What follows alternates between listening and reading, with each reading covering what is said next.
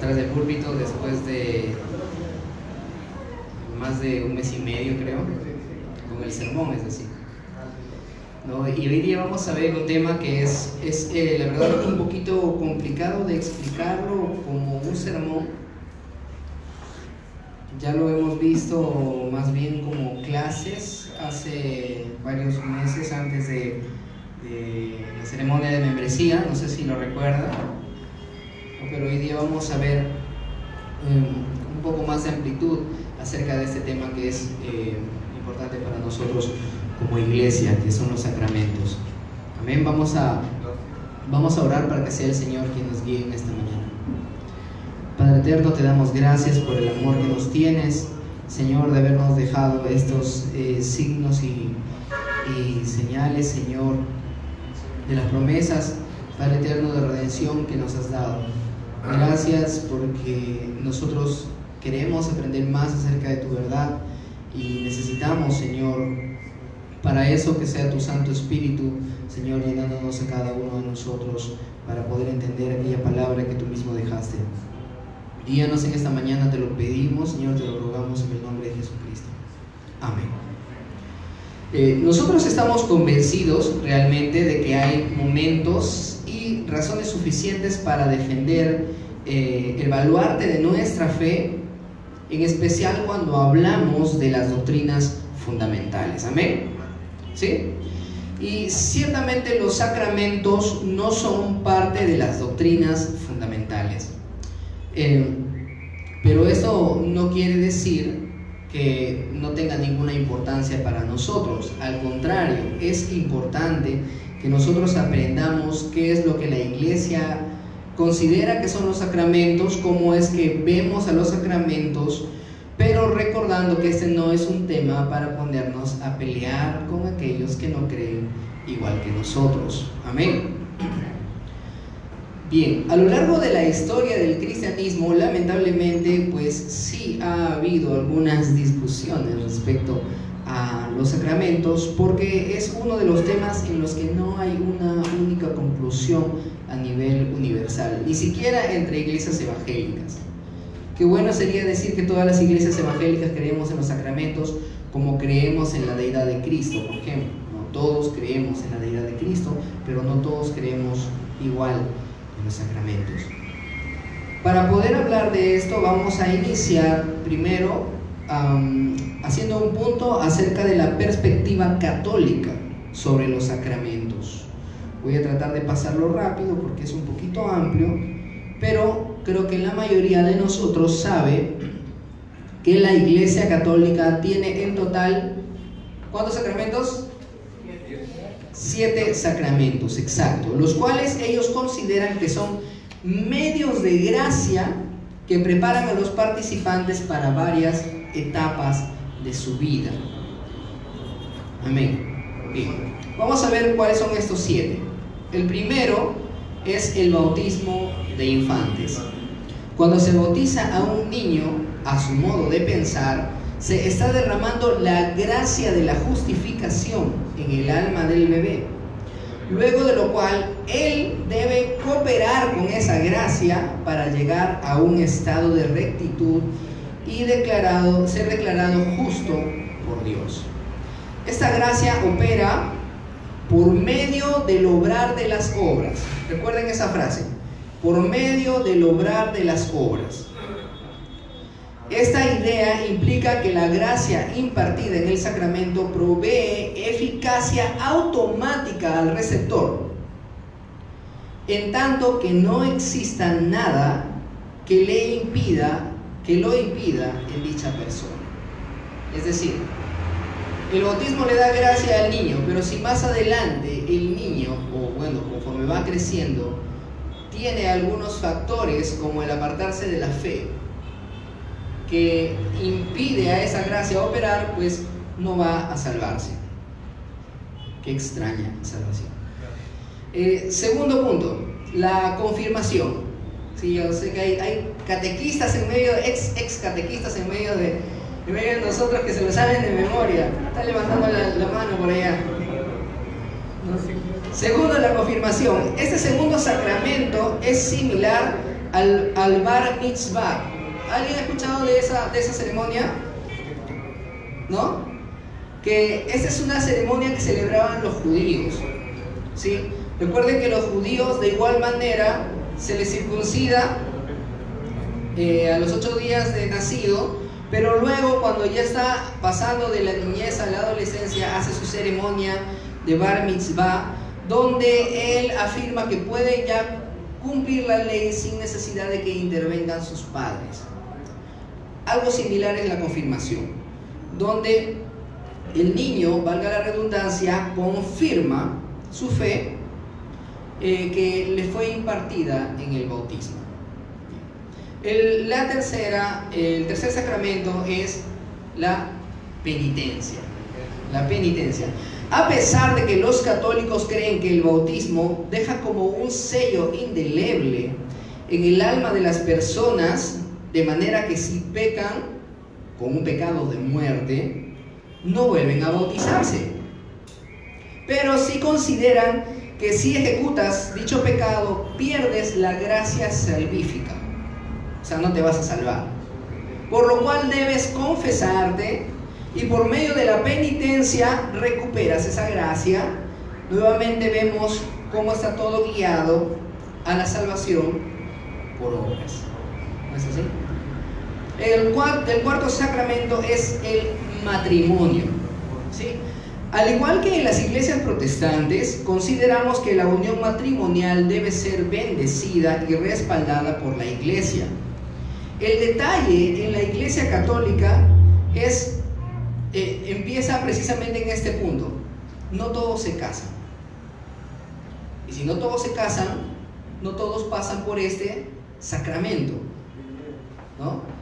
Ya empieza a haber un problema, porque si fuera realmente un sacramento, todos deberían atravesarlo, ¿verdad? Primer fallo.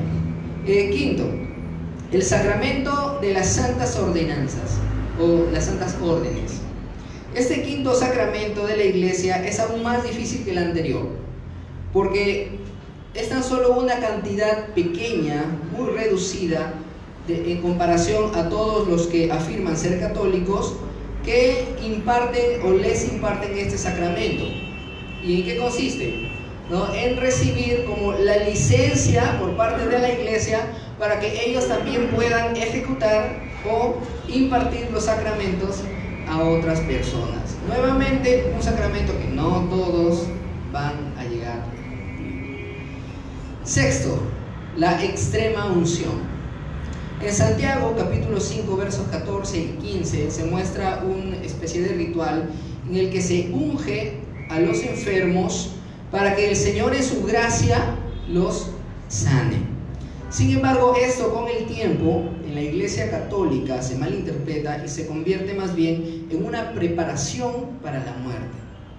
Es decir, una persona que está muy enferma, que ya está en sus últimos días, podríamos decir, recibe este sacramento para conducirse a la muerte. Finalmente, la Eucaristía. Este, el último de los sacramentos, es en realidad el más importante de los siete. Es la, celebración que nosotros conocemos como Santa Cena, eh, de la cual vamos a hablar un poco más adelante porque es necesario verlo con un poco más de amplitud. Ya verán por qué. Bien, ahora, esos son los siete sacramentos de la Iglesia Católica vista desde el punto de ellos mismos y los que han sido ex catequistas no me dejarán mentir que así es, ¿verdad? ¿No allí? Sí. Amén, dice Amén, dice Denis. Ahí están los ex catequistas. Amén, dice Gerson. Pero ahora vamos a ver más bien la perspectiva protestante de los sacramentos.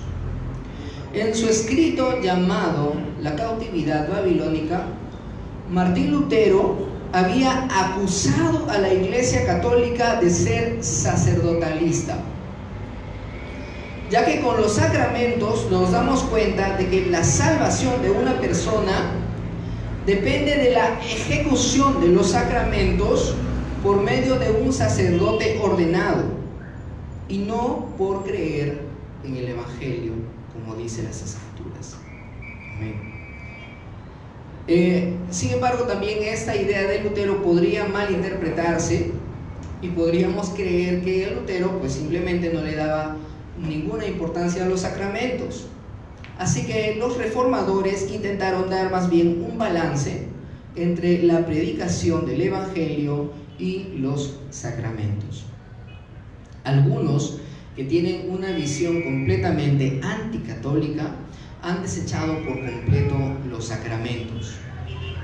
No, son necesarios, no es necesario participar en la Eucaristía, no es necesario ser bautizado, eh, sino solamente predicar, enseñar el Evangelio, dicen algunos. Sin embargo, la postura reformada no podría jamás desechar los sacramentos ya que fueron instituidos por el mismo Jesucristo. Amén. La diferencia viene en que no creemos que esto sea fórmula que hace operar a la gracia, recuerdan la frase, por medio del obrar de las obras, sino más bien por medio del obrador de la obra, por medio del obrador de la obra, es decir, por medio de Jesucristo, que hizo la única obra digna de admiración, que fue su sacrificio vicario en la cruz. Amén. Bien, pues las iglesias protestantes, en especial los reformados, tenemos tan solo dos sacramentos notables que lo hemos venido repitiendo desde siempre, el bautismo y la Santa Cena. Amén. Eso no quiere decir que no se pueden casar. Recuerden que nosotros como iglesia respaldamos el matrimonio, pero no lo consideramos como un sacramento. De ser así, todos estarían obligados a casarse. Y yo les pregunto, ya que el Señor mismo instituyó estos sacramentos, ¿por qué fueron necesarios? Ojo, no porque son necesarios para nosotros en este tiempo, sino porque fue necesario que el Señor hablara de esos sacramentos. Cada vez que nosotros nos expresamos, no solo hablamos palabras frías, de hecho somos conscientes de las diferentes cosas que hacemos cada vez que hablamos. A veces movemos las manos, eh, tenemos expresiones eh, gestuales, reímos, lloramos, y eso hace que los aspectos invisibles de nuestras palabras puedan tener una forma visual para poder entenderlas mejor, ¿verdad? ¿Sí? Por eso es que hay muchos, muchos problemas respecto a cuando escribimos por WhatsApp. ¿No? Porque no es lo mismo simplemente leer un escrito que ver a la persona gestualizando aquello que está diciendo. De la misma manera, el Señor en su infinita misericordia nos dejó junto a la palabra que escuchamos signos visibles por medio de los sacramentos. ¿En qué consiste esto? Bueno, vamos a dejarlo un poquito de tiempo. Eh, en la antigüedad también, en la antigüedad, cuando un rey daba un edicto, ¿saben lo que hacía? Imagínense que el rey de, de, Trujillo, vamos a irnos a la era medieval, en las zonas europeas y las orientales, aquí no. Pero imagínense que el rey de Trujillo va a emitir un edicto y se lo va a mandar a todos los distritos. En la actualidad lo hacen de otra manera. Lo que hacía era imprimir el sello que tenía en su anillo con cera caliente y lo ponía en el documento. Eso significaba que ese documento era oficial del rey. Amén. Pues de igual manera los sacramentos son el sello de Dios para afirmar que sus promesas, las que nosotros enseñamos, tienen la misma autoridad de Dios mismo. Amén. Así que ahora sí vamos a ver eh, esos dos sacramentos por separado, empezando con el bautismo. Vamos directamente a Mateo capítulo 28, versos del 19 al 20. Dice, Por tanto, vayan y hagan discípulos de todas las naciones, bautizándolos en el nombre del Padre y del Hijo y del Espíritu Santo, enseñándoles a obedecer todo lo que les he mandado a ustedes, y les aseguro que estaré con ustedes siempre hasta el fin del mundo.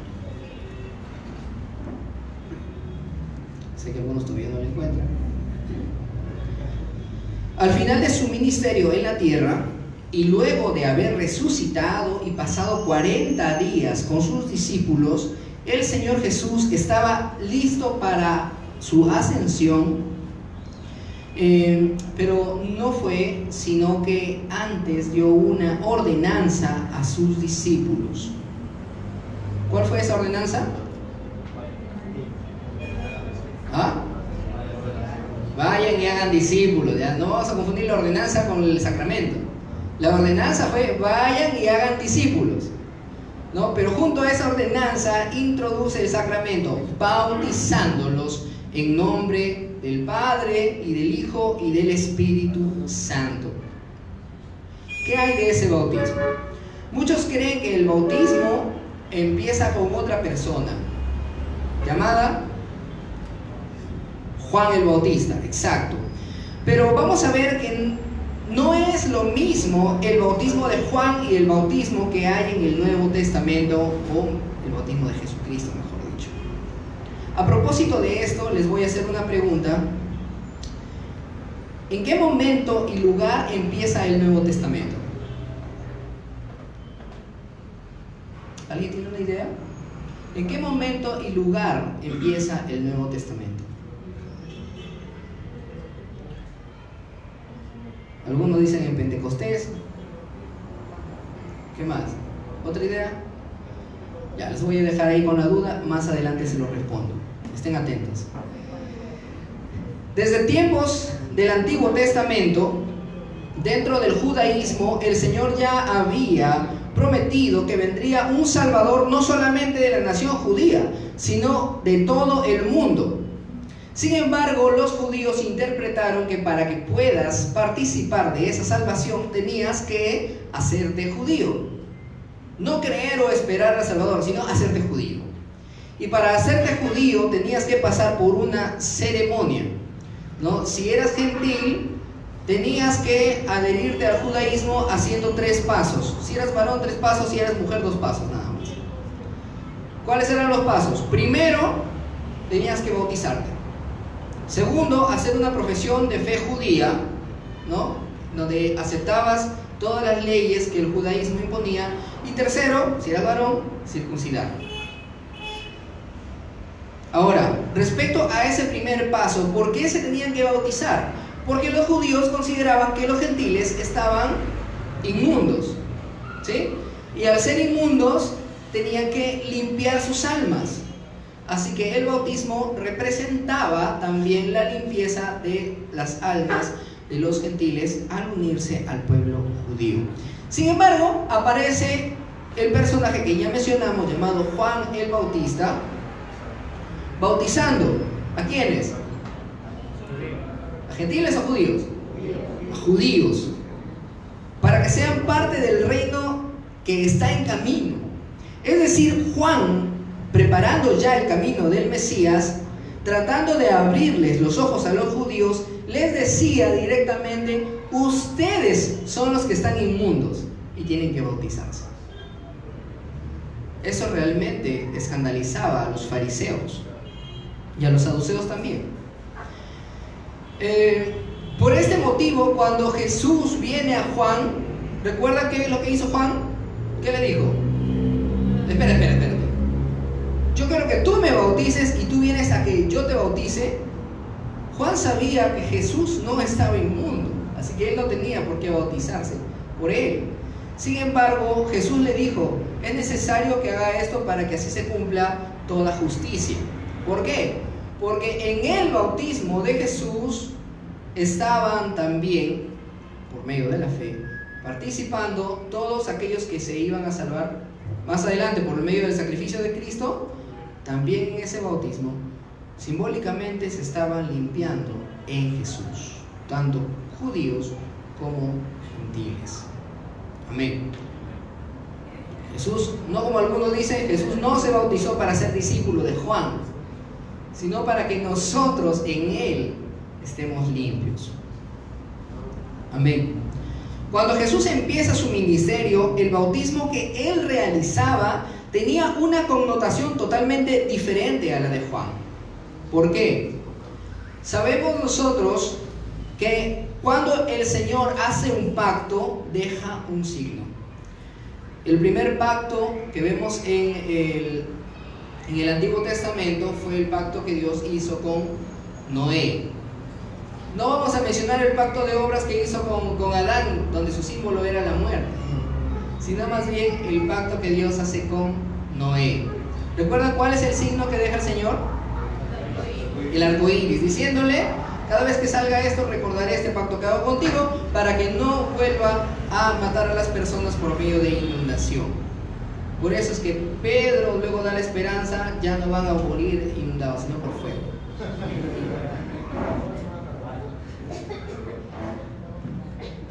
Luego, cuando Dios hace el pacto con Abraham, le deja un nuevo símbolo. ¿Sí? ¿Cuál era este símbolo? La circuncisión. Exacto. Bien, de manera que el bautismo, el bautismo que realizaba Jesús era la señal del nuevo pacto realizado por medio de la obra perfecta de Jesucristo en la cruz. Amén. Así que si quieres saber por qué nos bautizamos, porque esa es la señal del nuevo pacto. El bautismo no te salva ni tampoco la fidelidad del ministro que te ha bautizado. ¿Sí? Sé que hay varios de los presentes que se bautizaron en un lugar donde los ministros realmente eran corruptos. Y al venir aquí preguntaron si tenían que bautizarse nuevamente. Pero no es así, porque no es acerca de la fidelidad del ministro ni del bautizante y el bautizado.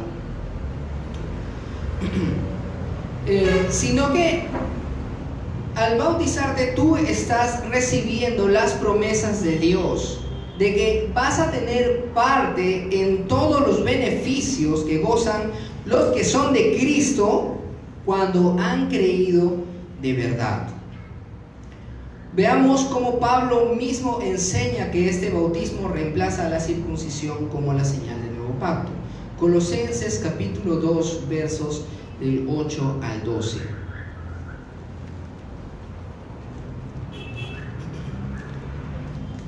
Muchos de los judíos que creyeron querían que todos los demás, después de que ya se bautizaron, encima se circunciden. Pero Pablo dice, cuídense de que nadie los cautive con la vana y engañosa filosofía que siguen tradiciones humanas la que está de acuerdo con los principios de este mundo y no conforme a Cristo. Toda la plenitud de la divinidad habita en forma corporal en Cristo. Y sin Él, que es la cabeza de todo poder y autoridad, ustedes han recibido, y en Él, perdón, y en Él ustedes han recibido esa plenitud. Además, en Él fueron circuncidados no por mano humana, sino con la circuncisión que consiste en despojarse del cuerpo pecaminoso. Esta circuncisión la efectuó Cristo. Amén. Ustedes, nosotros, no podemos despojarnos por nosotros mismos del cuerpo pecaminoso, sino que lo efectuó Cristo. Ustedes la recibieron al ser sepultados con Él en el bautismo. En él también fueron resucitados mediante la fe en el poder de Dios, quien los resucitó de entre los muertos. Amén. Así que, nuevamente repito, el bautismo nos salva. Pero es una señal de nuestra regeneración que apunta a quien sí nos salva, a Cristo y a aquel que logra nuestra regeneración, el Espíritu Santo. Amén. Entonces entendemos, para aquellos que creen que ya no debemos bautizarnos, que el bautismo sí es válido. Y esta validez no reside ni en quien lo recibe, ni en quien lo administra suministra, sino más bien en el carácter de aquel cuya promesa es representada por medio del bautismo. Amén. ¿Hasta ahí estamos? Bien, entonces si ha quedado claro este tema del bautismo, entonces vamos a hablar de la cena del Señor. La Eucaristía o cena del Señor tiene un antecedente muy profundo. Vámonos a Éxodo capítulo 12, versos del 25 al 27. Aquí sí voy a pedir a alguien que me ayude. Éxodo capítulo 12, versos 25 y la primera parte del 27.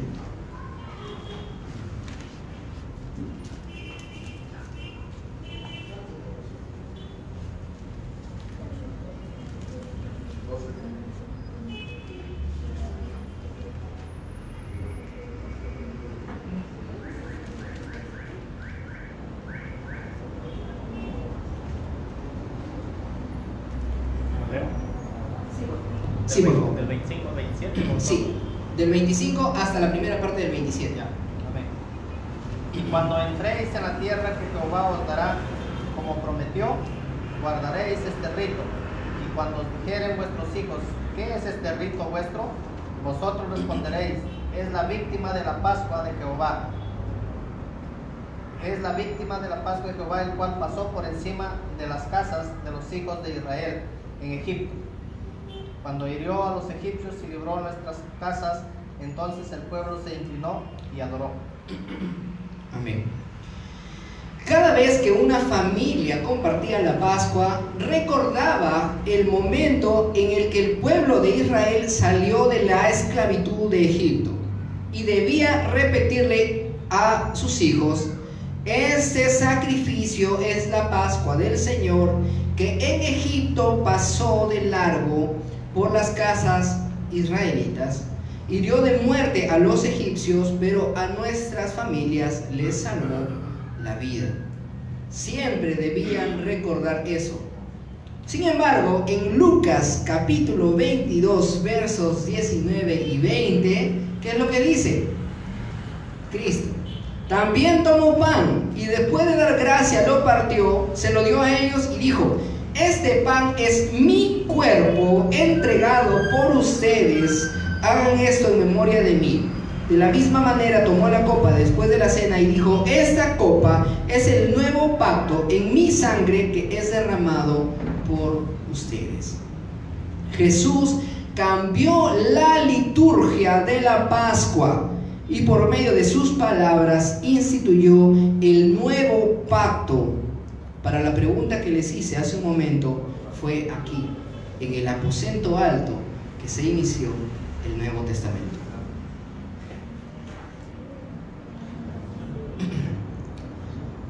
Y así como la Pascua fue recordatorio de la libertad que Dios le dio a los judíos de la esclavitud de Egipto, así la Santa Cena es el recordatorio de nuestra libertad obtenida por medio de la muerte redentora que Cristo hizo para toda su iglesia. Amén. Bien, cada vez que nosotros participamos de la cena del Señor, debemos recordar que hay un factor de tiempo que interviene en esta ceremonia y eso lo vemos en 1 Corintios capítulo 11 versos del 23 al 26. Yo recibí del mismo Señor lo mismo que les transmití a ustedes, que el Señor Jesús la noche en que fue traicionado tomó pan y después de dar gracia lo partió y dijo, este pan es mi cuerpo que por ustedes entrego. Recuerden esta frase, hagan esto en memoria de mí. De la misma manera, después de cenar, tomó la copa y dijo, esta copa es el nuevo pacto en mi sangre, hagan esto cada vez que beban de ella en memoria de mí. Porque cada vez que comen este pan y beben esta copa, proclaman la muerte del Señor hasta que Él venga. De modo que recordamos la obra que hizo Jesús en el pasado, pero también anunciamos su retorno futuro. Además que podemos estar seguros de que lo tenemos con nosotros en el presente. Amén. La Iglesia Católica considera que luego de que, de que hacen la liturgia, el pan y el vino son realmente la carne y la sangre de Cristo. Aunque por fuera siguen siendo pan y vino, por dentro es la carne y la sangre de Cristo, como lo dice la teoría aristotélica. Un libro no es lo mismo en sus características físicas que en su sustancia. ¿No es así? ¿No? Ustedes pueden ver el libro por fuera, pero no saben lo que contiene hasta que lo leen. La Iglesia Católica dice lo mismo. Físicamente es pan y vino, pero en su sustancia es la carne y la sangre de Cristo. Solamente que hay un problema, que el libro se ve como libro y la, el pan y el vino no se ven como carne y sangre de Cristo. Ellos le llaman la transustanciación a este proceso. Lutero, que estaba muy, muy, muy familiarizado con este tema, pero al mismo tiempo que no lo aceptaba, tampoco lo quería desechar por completo, él consideraba más bien eh, que la carne y la sangre estaban no en, la, no en la sustancia del pan y del vino, sino junto a ella de una manera invisible. Y le llamó consustanciación. O sea, estaba con la sustancia del pan y del vino. Algo que tampoco no es muy lógico. La postura reformada, heredada por Calvino, enseña más bien que el cuerpo físico de Cristo no puede estar en dos lugares a la vez. Y ya que está a la diestra del Padre en el cielo, no puede estar físicamente en el pan y en el vino. Sin embargo, su naturaleza divina, que puede estar en todas partes, está de manera especial cuando compartimos la Santa Cena. Así que estamos seguros que al tomarla, Jesucristo está compartiendo la mesa con nosotros. Así como anhelamos compartirla nosotros también con Él en las bodas del Cordero. Amén. Una última postura eh, que es la de Zwinglio, otro de los reformadores, él era un muy buen amigo de Lutero. Siempre se pelearon. Zwinglio consideraba de que la celebración de la Santa Cena solamente es una conmemoración, nada más. Es un recordatorio. Muchas de las iglesias en la actualidad, sin conocer a Zwinglio, creen precisamente en eso. De manera que no le dan la debida importancia a la cena del Señor. Y dicen, bueno, solamente es un recordatorio y nada más. Iglesias que pasan años sin celebrar la cena del Señor. Y lo celebran solamente sus aniversarios. Pero nosotros, como reformados, consideramos que es verdad que la presencia del Señor está de una manera especial con nosotros cada vez que participamos de la cena. Amén. Bien pues estos han sido los sacramentos que nosotros consideramos que nosotros consideramos que están presentes en las escrituras y son en los que nosotros creemos. Amén. Y todo esto son señales visibles de las promesas que el Señor nos dejó por medio del Evangelio en el que creemos. Amén. Los sacramentos no reemplazan el Evangelio, sino más bien lo demuestra. Oremos. Padre Santo, te damos gracias por ayudarnos a